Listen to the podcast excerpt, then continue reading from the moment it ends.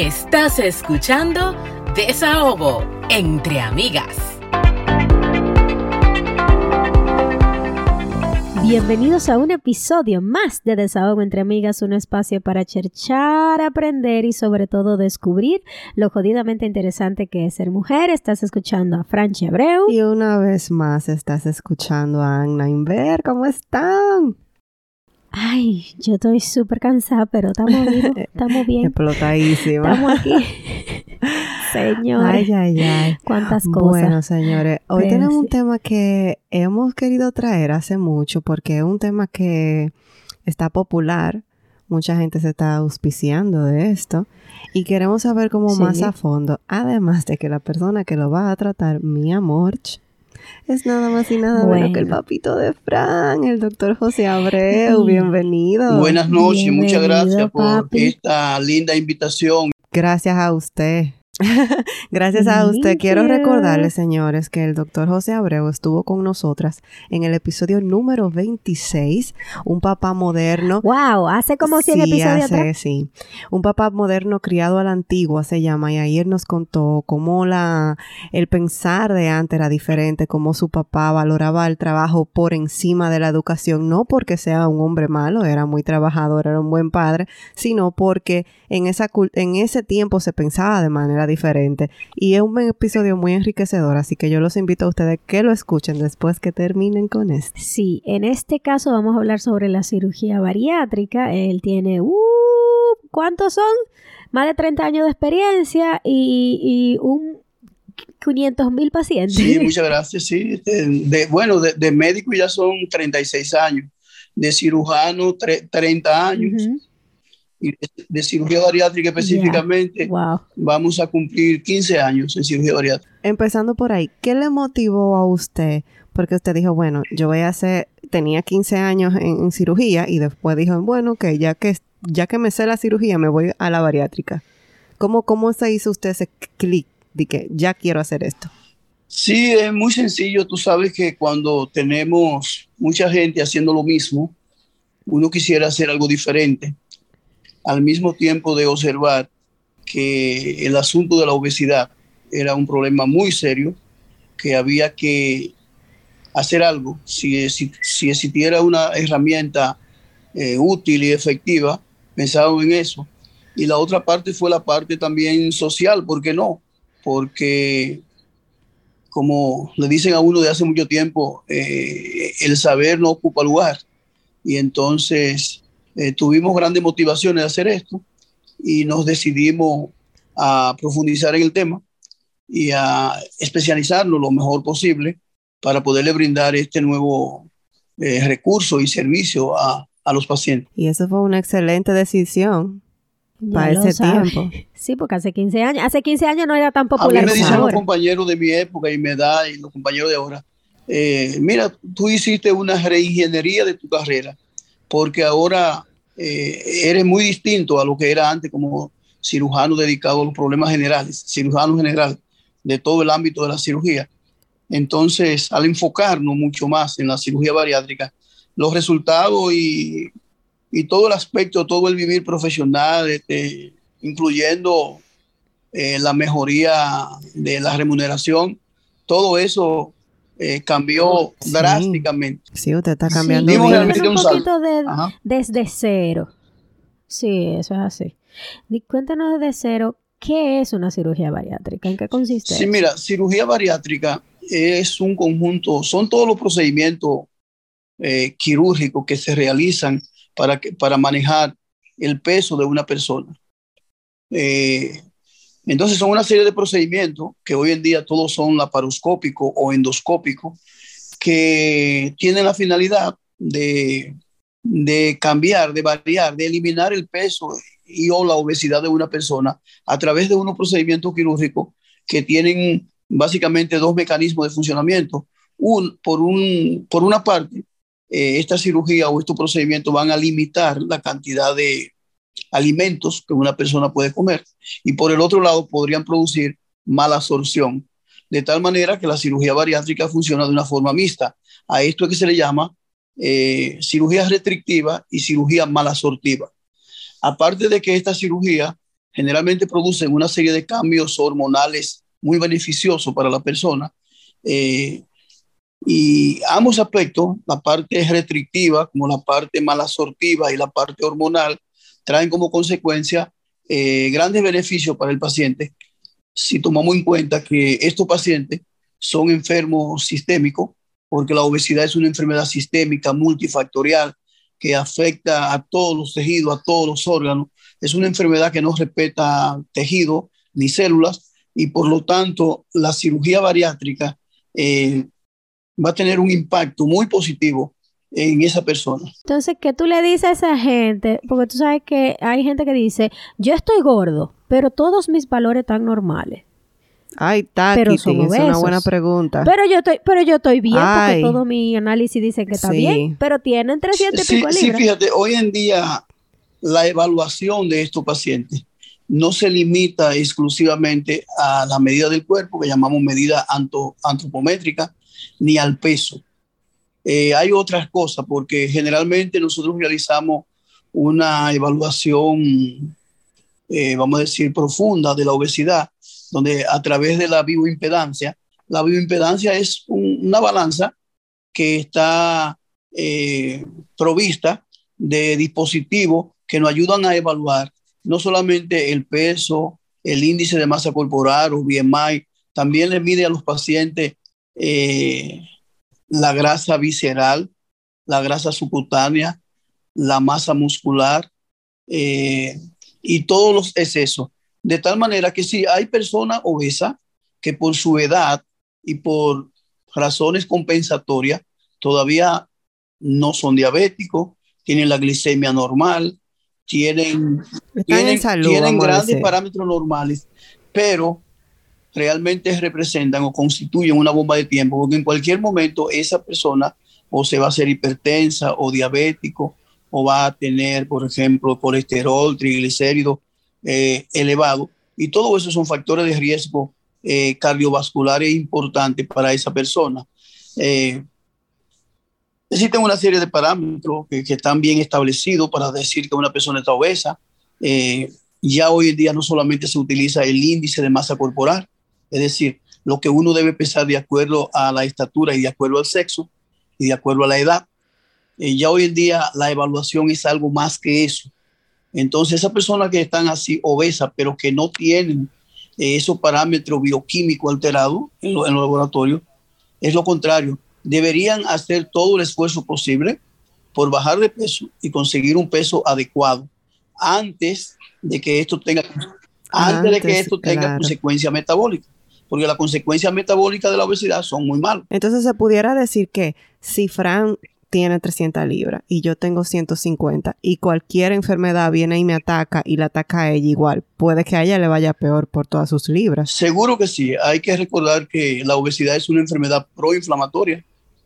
La obesidad es completamente proinflamatoria y que altera significativamente la fisiología y la defensa de todo el organismo. Y por lo tanto, esa es una persona vulnerable a todas las enfermedades, incluyendo, hoy en día se sabe que hay aproximadamente 14 tipos de cánceres que son mucho más frecuentes en la persona obesa que en la no obesa.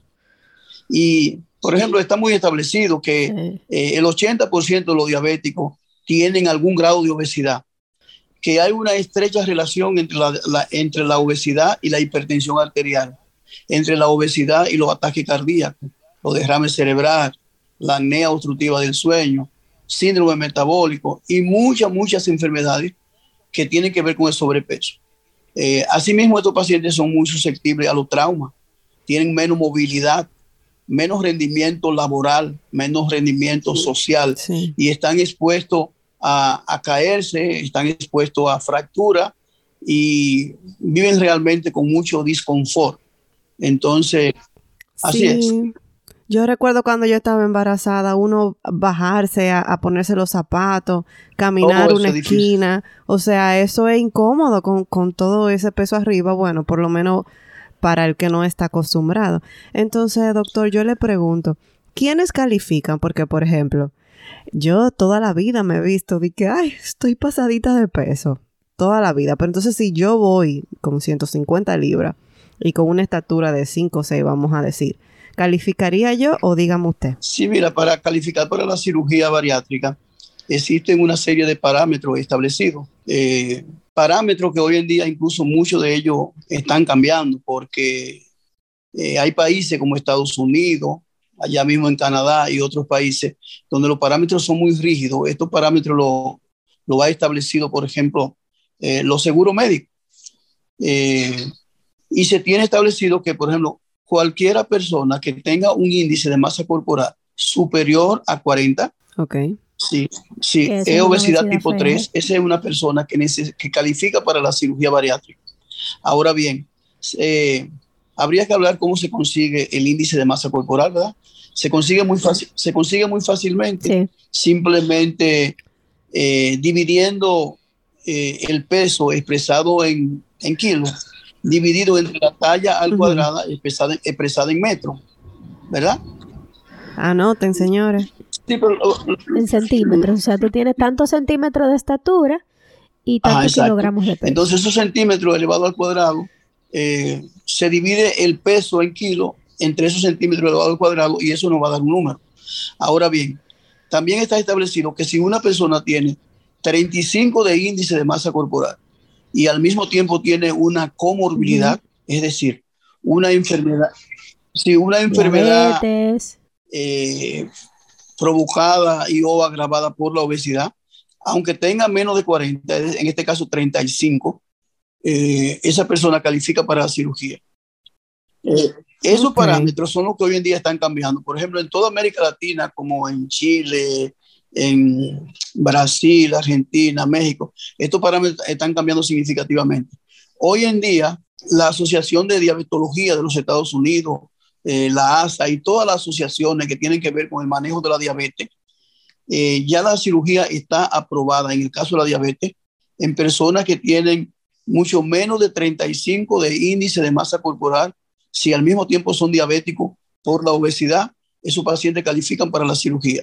De tal manera que estos numeritos que eran muy rígidos, el 40 y el 35, hoy en día está cambiando en muchas partes del mundo, debido a la gran efectividad que tiene esta cirugía, el gran impacto que tiene en la resolución de la diabetes, por ejemplo.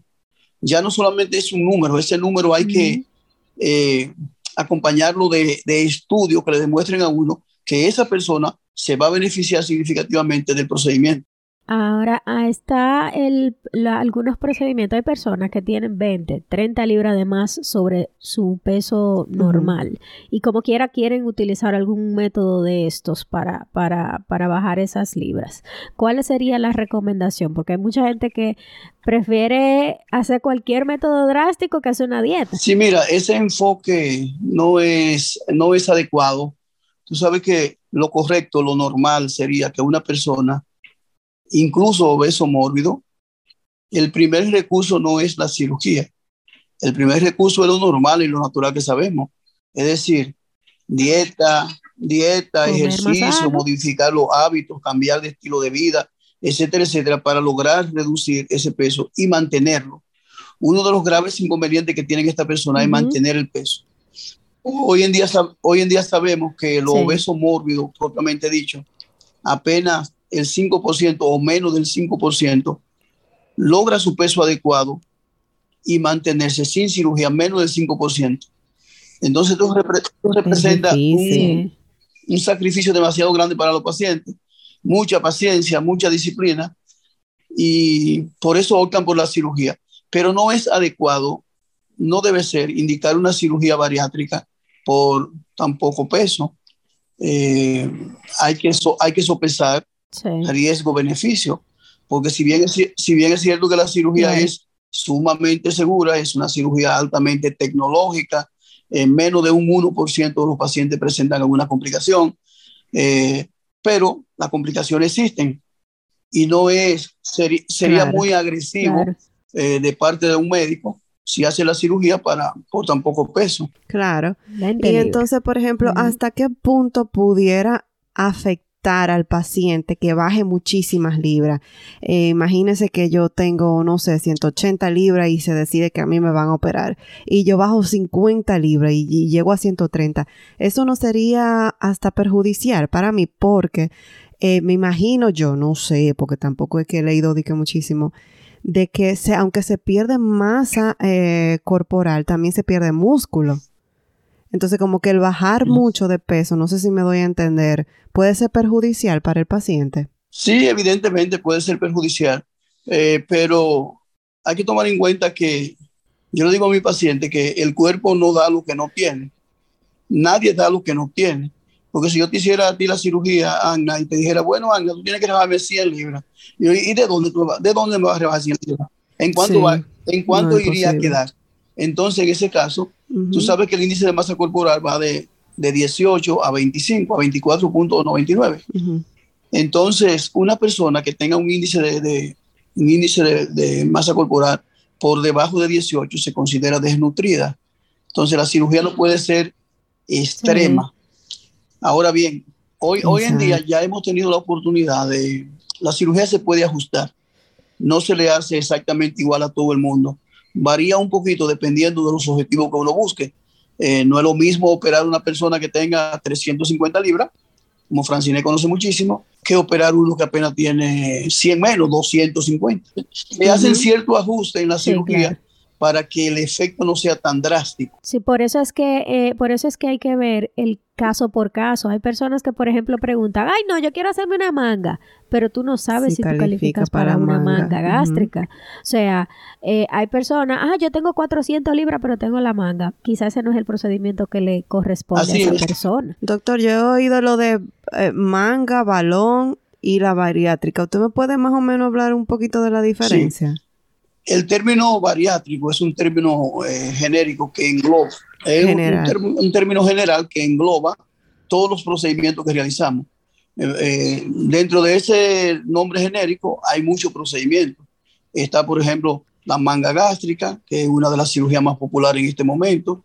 Está el gastric bypass, ¿ya que sí? Entonces, hay otro procedimiento como uno se llama switch duodenal, es un cruce duodenal, es otro procedimiento. Hay uno estoy hablando desde el punto de vista técnico, que se llama derivación de escopinaro, derivación miliopancreática de escopinaro. Hay otras, hay variantes del bypass, una que se llama no, pero como colores, las bariátricas están como colores, ya hay para todo hay y de muchos procedimientos, ahora mismo hay muchos que están de moda, como el SADI, un procedimiento llama SADI, pero eso tiene un aspecto técnico que habría que explicarlo mejor, con cierto detalle, que así con palabras quizá no se entiende, pero el hecho que quiero eh, dejar establecido es que el bypass tiene muchísimas variantes que se aplican dependiendo de la situación del paciente. Es muy importante lo, es muy importante lo que ustedes mencionaron ahorita. Hay que individualizar, hay que particularizar cada caso, porque las técnicas generalizadas no son aplicables a todo el mundo. El médico cuando hace la evaluación debe determinar cuál es la técnica que va con cada caso, cuál es la técnica que le conviene a cada paciente, cuál sería la más efectiva, la más duradera, la que elimine mejor, la que sea más efectiva para eliminar las comorbilidades o enfermedades que acompañan a la obesidad, como la diabética, hipertensión, anemia del sueño, artropatía, etcétera, etcétera. Sí, y en el caso de las mujeres en particular, que yo he visto que no, no me dirás tú si son la mayoría o no, pero hay muchas mujeres que, que, que necesitan o que buscan de este tipo de procedimiento por diferentes razones. ¿Tú crees que hay una diferencia que marque más a las mujeres que los hombres o viene igual para todo el mundo? Eh, bueno, realmente es igual para todo el mundo. Lo que pasa es que muchas veces el metabolismo de la mujer es un poquito diferente al del hombre, porque la mujer se ve expuesta al efecto hormonal, a los cambios cíclicos hormonales, a los embarazos, eh, etcétera, etcétera. De paso, la mujer normalmente tiene un poquito más de grasa, de manera normal y fisiológica. La mujer tiene, un poquito más de grasa que el hombre. Hoy en día se estima que el hombre debe tener un 20% de su peso, debe ser a expensa de grasa mientras que a la mujer, a la mujer se le permite hasta un 28% se considera normal. O sea que el 28% del peso de una mujer sea a expensa de tejido graso, eso hasta ahí se considera normal. Eh, entonces, eso es que eh, lo afecta a ambos de una manera muy parecida.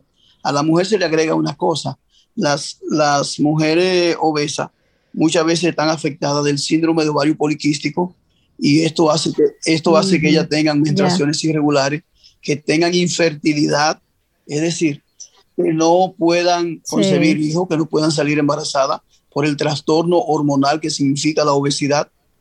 Nosotros, eh, de tal manera que la, esa infertilidad afecta mucho a la mujer. Ahora también afecta al hombre.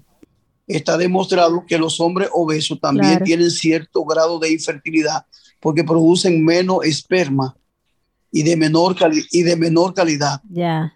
Eh, eso está muy bien estudiado y muy bien establecido. Eh, a ambos lo afecta en el aspecto reproductivo, pero, pero un poco más a la mujer que al hombre. Muy importante.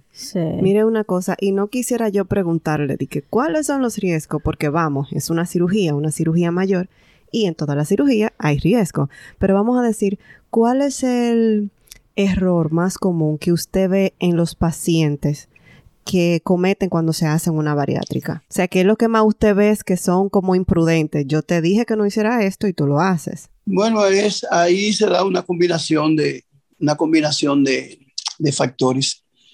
Hay muchas personas que tienen mito con relación a la cirugía bariátrica. Ellos piensan que, bueno, yo te hice una cirugía y ya tú vas a ser flaco. Y realmente, y ya realmente no funciona así. Eh, Sí, tan flaca de cuerpo, pero la cabeza sigue Pero oye, ¿eh? acuérdate que nosotros entrevistamos a una muchacha aquí que se hizo la cirugía bariátrica dos veces, la dos veces con 270 libras y otra vez está llenita. Así es, así es, así es. Entonces hay que insistir en estos pacientes en la esfera psíquica, en su comportamiento, en su conducta frente al alimento, y su conducta incluso frente a la vida. Por eso nosotros, desde que hacemos la cirugía del paciente, a los 15 días lo mandamos a caminar en una caminadora o, en un parque o, en una piscina, tener, tener actividad física porque esto le favorece eh, sustancialmente eh, el cambio en el estilo de vida y la efectividad de la cirugía. Eh, entonces... Es un cambio de vida total, o sea, no es nada más que me voy a hacer la cirugía y ya yo voy a ser flaca para siempre. Es que esta cirugía me va a obligar a mí a comer diferente, a ver la comida de una forma diferente y la actividad física de una forma diferente. Entonces, doctor, esta cirugía debería acompañarse con salud mental. Quizá con algún profesional o cómo, cómo logran ustedes Es bueno que tú digas eso. Mira, en la evaluación preoperatoria, antes de la cirugía de estos pacientes, se trabaja mucho la esfera mental con psicólogo y o psiquiatra asimismo con un nutricionista, porque eh, otro error que, que, yo observo a propósito de pregunta es que hay personas que dicen, bueno, yo me hice la bariátrica, ya yo puedo comer de todo porque tengo la cirugía bariátrica. Y resulta que no es así. Uno, de los daños, de los daños más serios que, que, las personas se hacen es cuando tienen una dieta eh, muy alta en calorías, eh, que vienen de carbohidratos. Por ejemplo, eh, pan, pizza, arroz, helado, bizcocho, pasta, postre, dulce, galletica, chocolate. Ahora se han inventado que la galletica de soda es, de dieta, pero es, sí, pero, es, harina. Entonces hay que insistir en que esa proporción de los alimentos se estima hoy en día que ustedes saben que los carbohidratos representan entre el 60 y el 70% de la dieta normal de una persona. Entonces eso, esa proporción hay que reducirla de tal manera que haya una relación como de 3 es a 1 entre las proteínas, es decir, entre las carnes, los vegetales, la ensalada, entre eso y los carbohidratos, que haya una relación de 3 o 4 es a 1. Es decir, que una relación... Tres veces lo otro. Exactamente. Un chin de la otra. Y otra cosa, hoy en día sabemos que los carbohidratos son proinflamatorios y que producen, producen adicción. Los carbohidratos, hacen, los carbohidratos hacen que la gente se sienta happy porque cuando una gente, cuando una gente ingiere alimento dulce, libera serotonina y la serotonina eh, es placentera. ¿Me lo dice o me lo pregunta? Ah, por eso que dice que el chocolate es igual a la felicidad, es, por eso. Entonces, es, es que esa es la historia de mi vida. De que, Ana, ¿para qué fue? Es, es, Necesitaba es el gancho. Hace 20 o 30 años no se sabía que los carbohidratos producían adición y hoy en día sí sabemos que, que son aditivos, son aditivos realmente. Eh, pero es fundamental que el paciente que se va a operar cambie de conducta, que haga conciencia de su situación, porque que el, oye, el metabolismo es individual, no funciona igual para todo el mundo. Nuestro metabolismo es cambiante, cambia, con la, cambia Sí. Día a día. A cada instante cambia, con la edad cambia, con el sexo cambia, con, con toda la cosa que hacemos cambia. Sí, pero papi, cuando yo estaba en la universidad, yo sabía meterme cuatro brownies en un día Y no, y no y te yo pasaba no pasaba nada. de 115, Exactamente. 117 libras. Ahora yo lo miro de lejos, el brownie, lo miro así, de lejos. Con todo y vitrina y 10 libras vidrio que ustedes, que tú ni lo hueles. Gracias. Sí, así es. Entonces, ese es un detalle que tenemos que tener presente siempre. Nuestro metabolismo es cambiante. Decía Heráclito, lo único constante es el cambio. 1500 años antes de Cristo, él decía, lo único constante es el cambio, porque nadie se baña dos veces con la misma agua de un río. El río sigue fluyendo. Entonces, nuestro metabolismo es cambiante completamente en, en, en las diferentes etapas de la vida. Y es, y es de sabiduría Así es. hacer ajuste, ajuste en nuestras diferentes etapas de nuestra Claro. vida. Pues lo mismo te digo yo, cuando yo estaba en la universidad podía comerme la comida de tres o cuatro hombres y no me pasaba nada, pero ahora no me puedo comer la comida de un Claro. muchachito. Señores, pero es que uno llega, nosotras que estamos en nuestros 30, al principio de los 30, o sea, es que uno, el metabolismo y el estómago se vuelve como tan, qué sé yo, hay algunas personas que son imprudentes, pero tú te pones a pensar, yo cuando estaba en la universidad me bebía dos copas de vino o tres o cuatro co- comiendo mi quesito, lo que sea, y yo estaba nítida al otro día. Ahora, o sea, yo cuando estoy que tomándome una copita de vino o dos, que yo digo, hoy sí es la noche, hoy voy a comer o voy a tomar, me lleno de una vez. No me, no quiero el vino. O sea, es como yo digo, pero ¿y qué me pasó? O sea, yo no era así. Y es precisamente Porque el cuerpo es diferente. porque mi cuerpo está cambiando. Así es. Y la es así. sabiduría está en uno hacer los ajustes a tiempo y necesario para, para entender esa situación. Exacto, porque hay gente que dice, bueno, me siento mal, pero déjame seguir comiendo queso. Ese queso que nos, nuestro cuerpo no, es procesa que tan bien. También, es que también hay un tema de aceptación, porque hay, tú sabes lo, lo difícil que es aceptar la edad, sobre todo las mujeres. Que decimos, no, yo soy una muchachita, yo puedo, yo puedo. Ay, no, no, no. y resulta que, No, espérate, no, amor, mamá, tú no puedes. Bájale dos ya. Entonces, Hay doctor, que bajar. Después que yo me hago la bariátrica, ¿cuáles son esos cuidados específicos que yo debo de tener y como más o menos qué tiempo de recuperación tiene el paciente? Mira, como es una cirugía altamente tecnológica, que es mínimamente invasiva, eso significa que no es una cirugía abierta, ¿verdad? Deja muy pocas cicatrices que prácticamente en el futuro no se ven.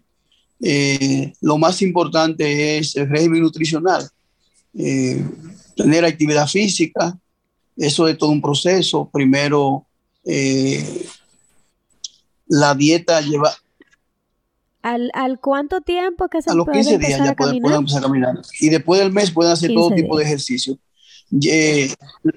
La- Ya. Las recomendaciones dietéticas van- se hacen por etapas. Por ejemplo, las primeras dos semanas, esto varía de un médico a otro, de un hospital a otro, pero generalmente en el esquema nuestro, las primeras dos semanas la dieta es líquida. Cuando hablamos de dieta líquida, estamos hablando de caldo, de sopa, de consomé, proteína. Las proteínas las instalamos desde el segundo día de la cirugía. Proteína tomada, ¿verdad? Ya. Proteína. Y ahí es donde entra sí. la psicología, Sí. porque es que yo nada más de imaginarme dos semanas bebiendo cosas sin comer y masticar nada. No, Ay, pero déjame decirte algo, Ana. Eh, eso que tú dices es muy importante, pero oye el detalle. Con el estómago intacto como el que tú tienes, es difícil hacer eso que tú dices. Ahora, cuando, cuando Ah, uno le hace bueno. la bariátrica, disminuye mucho la hormona del hambre y la saciedad que se llama Grailan, la grelina. Esa, hormona que se produce en la parte izquierda del estómago, que es la que le da la señal al centro del hambre, el centro del hambre la tenemos, lo tenemos nosotros en una parte del cerebro que se llama hipotálamo. En el hipotálamo tenemos un núcleo que se llama núcleo arcuato y ahí es donde está el centro del hambre. Y en ese lugar actúa la hormona del hambre que se llama Grailan o grelina, en español sería grelina. Entonces, al hacer la cirugía bariátrica, esta hormona disminuye significativamente. A la persona le da mucho menos hambre y, y eso combinado con el Sí. hecho de que el estómago solo acepta una pequeña porción, eso hace que pueda cumplir muy fácilmente. Dos semanas. Ay, qué bueno que usted Sí, explica así eso. No, porque bueno. si, si no fuera por, e- por ese detalle, eh, fuera muy fácil cumplir sin hacerse la cirugía. Pero la cirugía es altamente efectiva por esos cambios hormonales que también produce. Por ejemplo, la persona me dice a mí, doctor, mire, yo estoy comiendo meses y bebiendo meses porque sé que tengo que hacerlo, pero yo no tengo hambre. Da mucho menos hambre y eso es muy beneficioso para el paciente y se va a llenar con muy poca cantidad. O sea que a veces lo que ustedes le dicen, tienes que comer esto, de repente ni eso se lo puede comer porque está Así muy es, lleno. ni eso, ni eso siquiera puede muchas veces. Entonces, para concluir con la idea, en el esquema que nosotros usamos son dos semanas de dieta líquida, luego de esas dos semanas de dieta líquida viene una dieta blanda, estamos hablando de puré, de papilla, acompañada de cosas blandas como huevo hervido, atún, mero, queso, etcétera, etcétera, sabiendo la persona que se va a llenar con cuatro o cinco cucharaditas. Y después, después de eso ya, estamos hablando de casi un mes, dos semanas líquidas, dos semanas dieta blanda. Después de esas dos semanas de dieta blanda, deben iniciar una dieta prácticamente normal, eligiendo lo sano, pero tomando en cuenta una cosa, que la persona debe masticar bien, masticar bien y tragar despacio, porque muchos de nosotros no masticamos, lo que hacemos es que tragamos. No, no, no. Sí, a sí, veces sí, es- es una- una inhalamos la succionadora. comida. ¿eh? Y entonces sí, Ay, ay, ay, ay. Es una aspiradora prendida. No, sí, yo conozco personas que Sí, eso es sí, ahí, sí. ahí, No, o sea, dándole no a la mano y a la cuchara, y tú dices, pero mi Sí. hijo, mi hija, respira. Oye una cosa, nosotros estamos también hechos que si uno mastica mucho más de la cuenta un alimento, en vez de ponerse malo, se pone bueno, se torna dulzón, porque al uno masticar bien, se mezcla muy bien con la saliva y ahí está la enzima amilasa, y entonces esa saliva, eh, hay que decirlo así, eh, esa saliva con, el- con una masticación adecuada hace que el alimento se torne dulzón. Decía un amigo, yo le expliqué eso a un paciente y me dijo, ah, por eso es que eh, el beso de la novia es tan dulce. Me decía, Qué entonces hay que, esa. Se pasó, Oye, se Oye, pasó. pero Oye, ahí es que está la que clave, oye, por hay- eso es que yo mira, no, oye, no, no disfruto el si, brócoli. ma- es que si no lo mastica, si mastica mucho, va a comer menos y lo va a disfrutar más. Hay que recordar que la digestión se inicia en la boca, no en el estómago. Hay mucha gente Ujú. que piensa que la digestión se inicia en el estómago.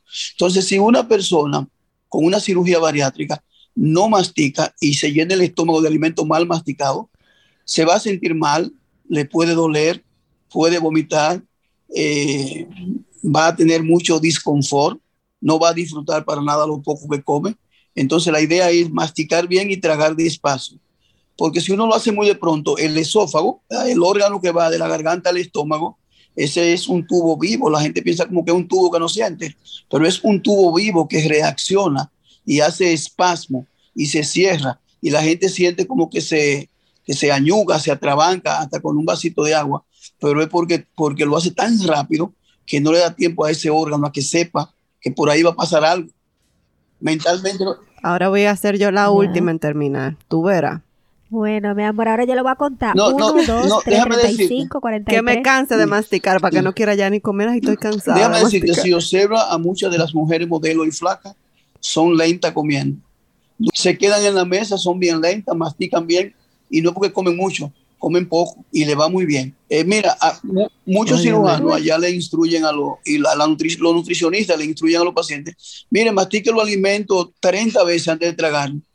Yo no le digo exactamente eso porque resulta que si tú te pones a contar masticada, eh, como que es difícil de contar, güey. es difícil de contar, pero sí simplemente se le dice que mastiquen bien, que tengan paciencia, que traguen despacio. Sí. Sí. Así Nadie es. está esperando. Entonces hay otra gente que tienen un cerebro de tan obeso que están comiendo ahora, no están masticando y antes, mucho antes de terminar, dicen, ¿y esta noche qué vamos a cenar? Y, y algunos van más, y- Sí, en el Ah, desayuno están pensando en el almuerzo. están comiendo ahora y dicen, ¿y mañana qué vamos a comer? ¿Sí? Una cosa terrible. Su cerebro, Gracias. Ay, no, espérate, yo me río, perdón, yo me río, pero eso no debe Sí. ser fácil. No, y acuérdate que tenemos dos estómagos, el de salado y el de dulce, claro, porque... Tú, el de salado tú puedes estar Ay, explotándote de una cena. ya pero no siempre hay espacio del Y postre. ese postrecito, yo, bueno, espérate. Mira, eh, déjeme hacerle este cuento. Yo recuerdo que como por ahí, por el 2010-2011, yo me fui a, a Estados Unidos con una compañera que se había hecho la bariátrica. Em, fue por trabajo. El punto es que fuimos al mall y ustedes saben que en los malls están los food court. Y entonces en lo, en lo, ese, ese sitio donde uno se sienta para comer, hay varias placitas, varios restaurantes y hay personas afuera dándote a probar la comida para que tú pruebes y, te, te entusiasmes. Ay, esto está bueno, déjame comer aquí. Bueno, pues la compañera de trabajo con la que yo andaba, esa era su comida operada de bariátrica de hacía pocos meses. O sea, ella literalmente pasaba por los sitios, cogía un pinchito de algún pollito, lo que sea, se lo comía y después iba por el otro. Dije, déjame probar. Ella, ella comía gratis. Así es. y ahí comió. Y yo me quedaba, pero ¿Y qué fue? ya, yo estoy llena. Por el asunto hormonal y por la capacidad reducida del estómago. Déjame decirte que nosotros cuando vemos los estómagos normales, que tienen una capacidad alrededor de, de 1.500 mililitros, es decir, este, un litro y medio, litro y medio de, de, de alimento, de sustancia, ¿verdad? Y uno observa el plato que la gente habitualmente se come, definitivamente que el cuerpo humano no está tan bien preparado para recibir una carga calórica tan alta tan alta que una persona. Fuerte, o sea, cuando usted dice de un litro. los platos son más cuando doctor usted dice de un litro, es un litro y medio como que cabe en el estómago. Esa es más o menos la capacidad promedio de un estómago normal. Pero hay gente que tiene un estómago que, es un almacén, un saco. una funda, una funda de esa de una funda sin saciedad. Industrial. una funda sin saciedad. Entonces, el, el, cuerpo humano no está preparado para recibir tanta caloría al mismo tiempo. Eh, es uno de los lastres de la época moderna, que nuestra comida es demasiado copiosa y tiene demasiado cosa. Y entonces... Nos cuesta menos conseguirla también, o sea, es un montón de... Antes uno tenía más actividad física, caminaba más, eh, subía más escalera. Ahora las personas para subir una planta lo hacen en ascensor, hacen una planta. Ya la gente no, no camina, no camina en la calle casi. Y entonces Oh, doctor, pero siempre pongo de ejemplo estas sillas, las sillas donde uno trabaja, que hasta rueditas tienen. O sea, que antes tú te parabas de tu silla a la impresora y ahora tú te arrastras a la impresora o cualquier cosa y no te paras. Entonces, como le ganamos Cuba. Mira, tu cuerpo está tratando de sobrevivir. Sí, eso es bueno que tú lo digas, porque mira, son alrededor de nuestras vidas se van dando unos cambios sutiles, unos cambios pequeños que uno no le da importancia y que traen consecuencias en el metabolismo y en nuestro peso corporal y en la obesidad, lógicamente. Por eh, cambios sutiles como ese que tú estás diciendo, o cambios como antes los televisores no tenían control remoto. Y en, y en, la casa ah. había, bueno, por lo menos nosotros aquí en nuestro país, ¿verdad? Eh, en, la, en la casa lo que había era un televisor en la sala o el comedor. Y, y, no tenía control remoto, había que pararse a cambiarlo. Ahora, oye, ahora la, la, televisión está en la habitación y con un control remoto. Entonces, muchos de nosotros estamos aplicando la técnica del pollo de granja. Que al pollo de granja. ¿Cuál es esa? Al pollo de granja le dan eh, un pie cuadrado para moverse. Oye, un pie cuadrado para moverse que tiene un pollo de granja. Y lo ponen a comer mañana, tarde y noche. Le, le prenden la luz de noche. El pollo tiene un instinto de picar siempre y entonces resulta que no descansa comiendo eh, las 24 horas del día y nada más tiene un pie para moverse. Resultado, a los 40 días el pollo tiene 7 u 8 libras, pura grasa, tú lo sacas de ahí. Fran, pues tú, yo estamos tú lo sacas de ahí, lo suelta y lo pone a correr y no corre ni, ni 10 metros cuando ya el corazón se muere. oye, el calor, oye, el calor lo mata de una vez, la actividad física lo mata de una vez. ¿Por qué? Porque es un corazón y es un organismo que no está impuesto a tener actividad física, solamente está comiendo. Por eso tanta gente joven, joven, que dicen de que déjame empezar a hacer ejercicio, se van a correr por ahí en un infarto. Mira, en estos días yo tuve un caso, yo tuve un caso que es un ejemplo vivo de lo que estoy diciendo. Yo operé a un muchacho joven de 32 años, que él tiene una compañía de internet, una compañía de internet y y su compañía es virtual y él la maneja en su habitación. Él tiene una habitación con todo muy bien equipado, todos los dispositivos. y es por la mañana, eh, cuando despierta, ahí está la mujer, mi amor, mira el desayunito. Ahí viene el desayuno. Él está en la cama, en su habitación, y de ahí de, con su computadora maneja su compañía, maneja su dato. Eh, dentro de un ratico, ahí viene la merienda, más tarde viene el almuerzo y así sigue sucesivamente. El hombre no se para de ahí. Y el muchacho sentado. Le da su sueñito, se queda ahí mismo y la mujer, ay, mi, mi amor, te traje este postrecito. Le digo, resultado para no cansar el cuento. 500 libras. Doctor. 500 libras. Él, tenía días que no miraba el sol porque vive trancado en esa habitación, en su compañía de internet y con una mujer que le lleva toda la cama y es más cómodo así, imagínense ustedes. Entonces, esas son de las cosas que debemos tomar en cuenta, que nuestro estilo de vida es fundamental para la salud y para combatir la obesidad, porque este mundo moderno nos ha traído también eh, efectos secundarios, ese es uno de ellos. Claro. No, y por ejemplo el efecto de las pantallas, de que uno siempre está sentado con una pantalla, ya sea el teléfono, la tableta, el, el, la, la, el mismo teléfono, que uno no hace deporte. Antes hacer deporte era algo como normal, como que todos los días la gente jugaba baloncesto, jugaba pelota, jugaba algo, hacía algo de actividad física. Ahora mismo el deporte, eso es como una ciencia del espacio. Esos son como tres gente que practican. Y uno sale del trabajo de que cansado, aburrido del trabajo, de estar sentado, porque la mayoría de las personas trabajan sentadas y entonces luego te va a descansar a ver televisión también sentado. Entonces dicen por ahí que el sedentarismo es el nuevo cáncer, así que watch out, people, cuidado. Yo, yo sabía que yo estaba pasando mucho tiempo sentada yo me compré una caminadora, la tengo ahí, y me compré estos escritorios que se suben, que yo me, paro y puedo seguir trabajando parada para tratar de contrarrestar precisamente todo eso que está diciendo el doctor.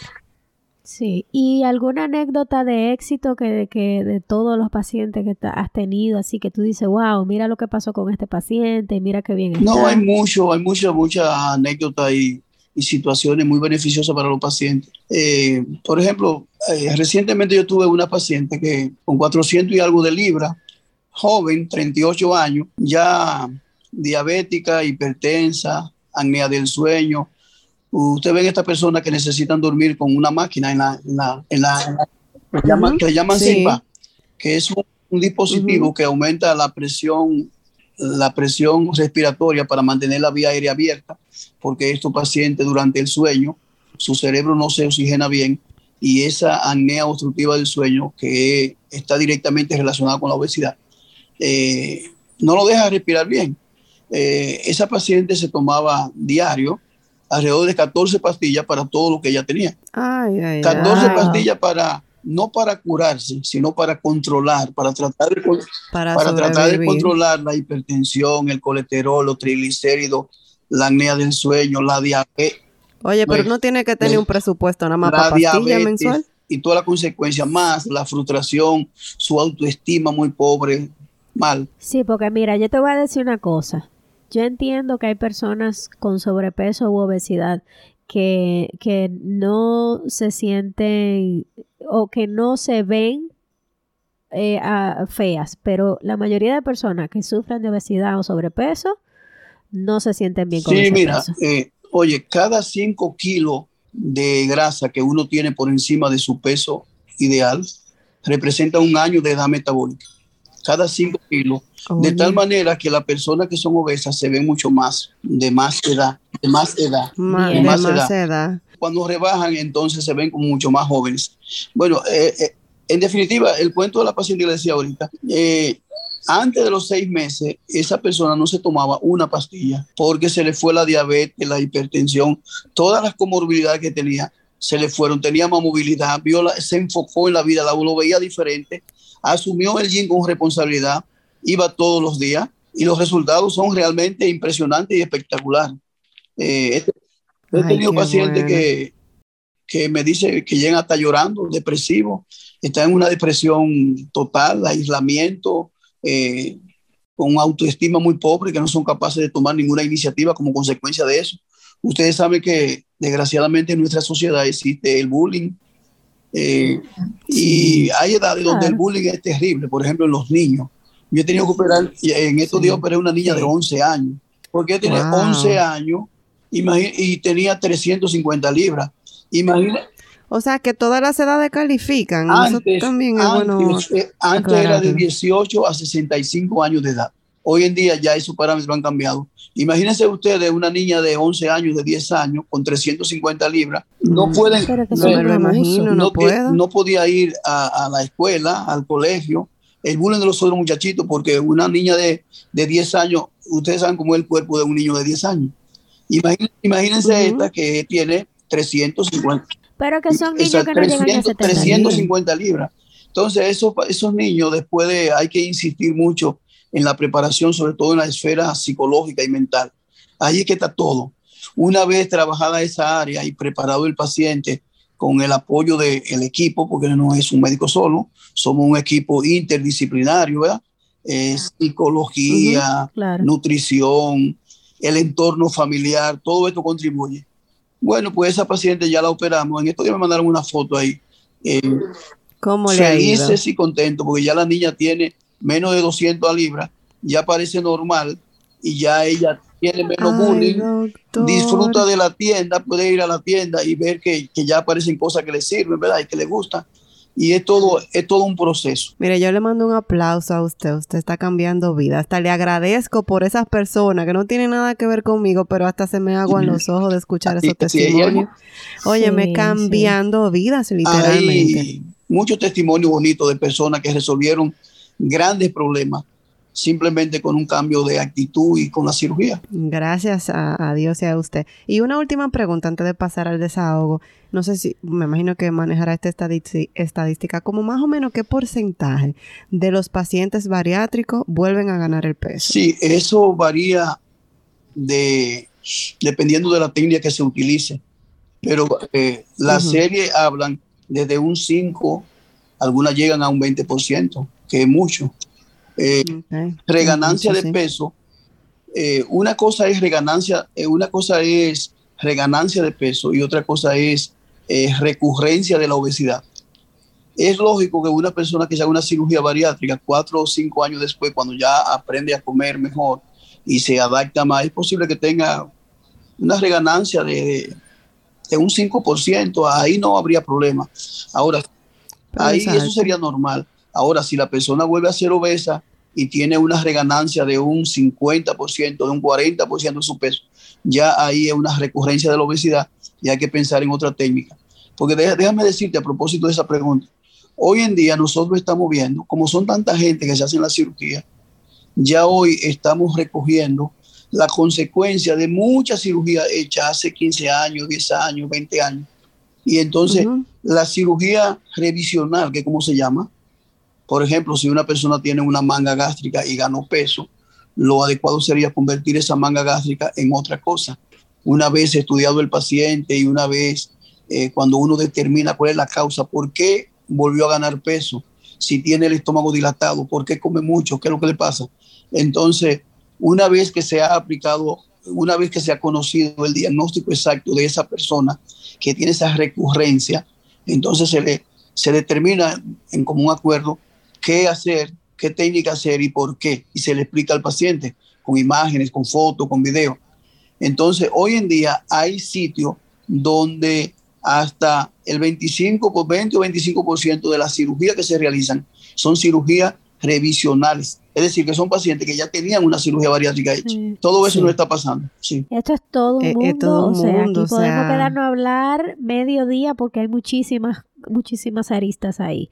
Que si las diferentes técnicas, que si los riesgos, los beneficios, que siempre son más. Los mismos pacientes, Eh, hacérselo, a quien no, la misma salud mental, porque a veces no es el mejor momento de hacerte la bariátrica. Si tú estás pasando por un cuadro mental drástico, quizá ese no sea el momento para tú operarte. Y bueno, ya ustedes, eh, los doctores, determinarán si sí, Sí, o de sí. por sí, déjame decir que la, la Sí. inestabilidad emocional es una condición que contraindica la cirugía. Por ejemplo, no se le puede hacer la cirugía bariátrica a un paciente que tenga una enfermedad mental, trastorno psiquiátrico.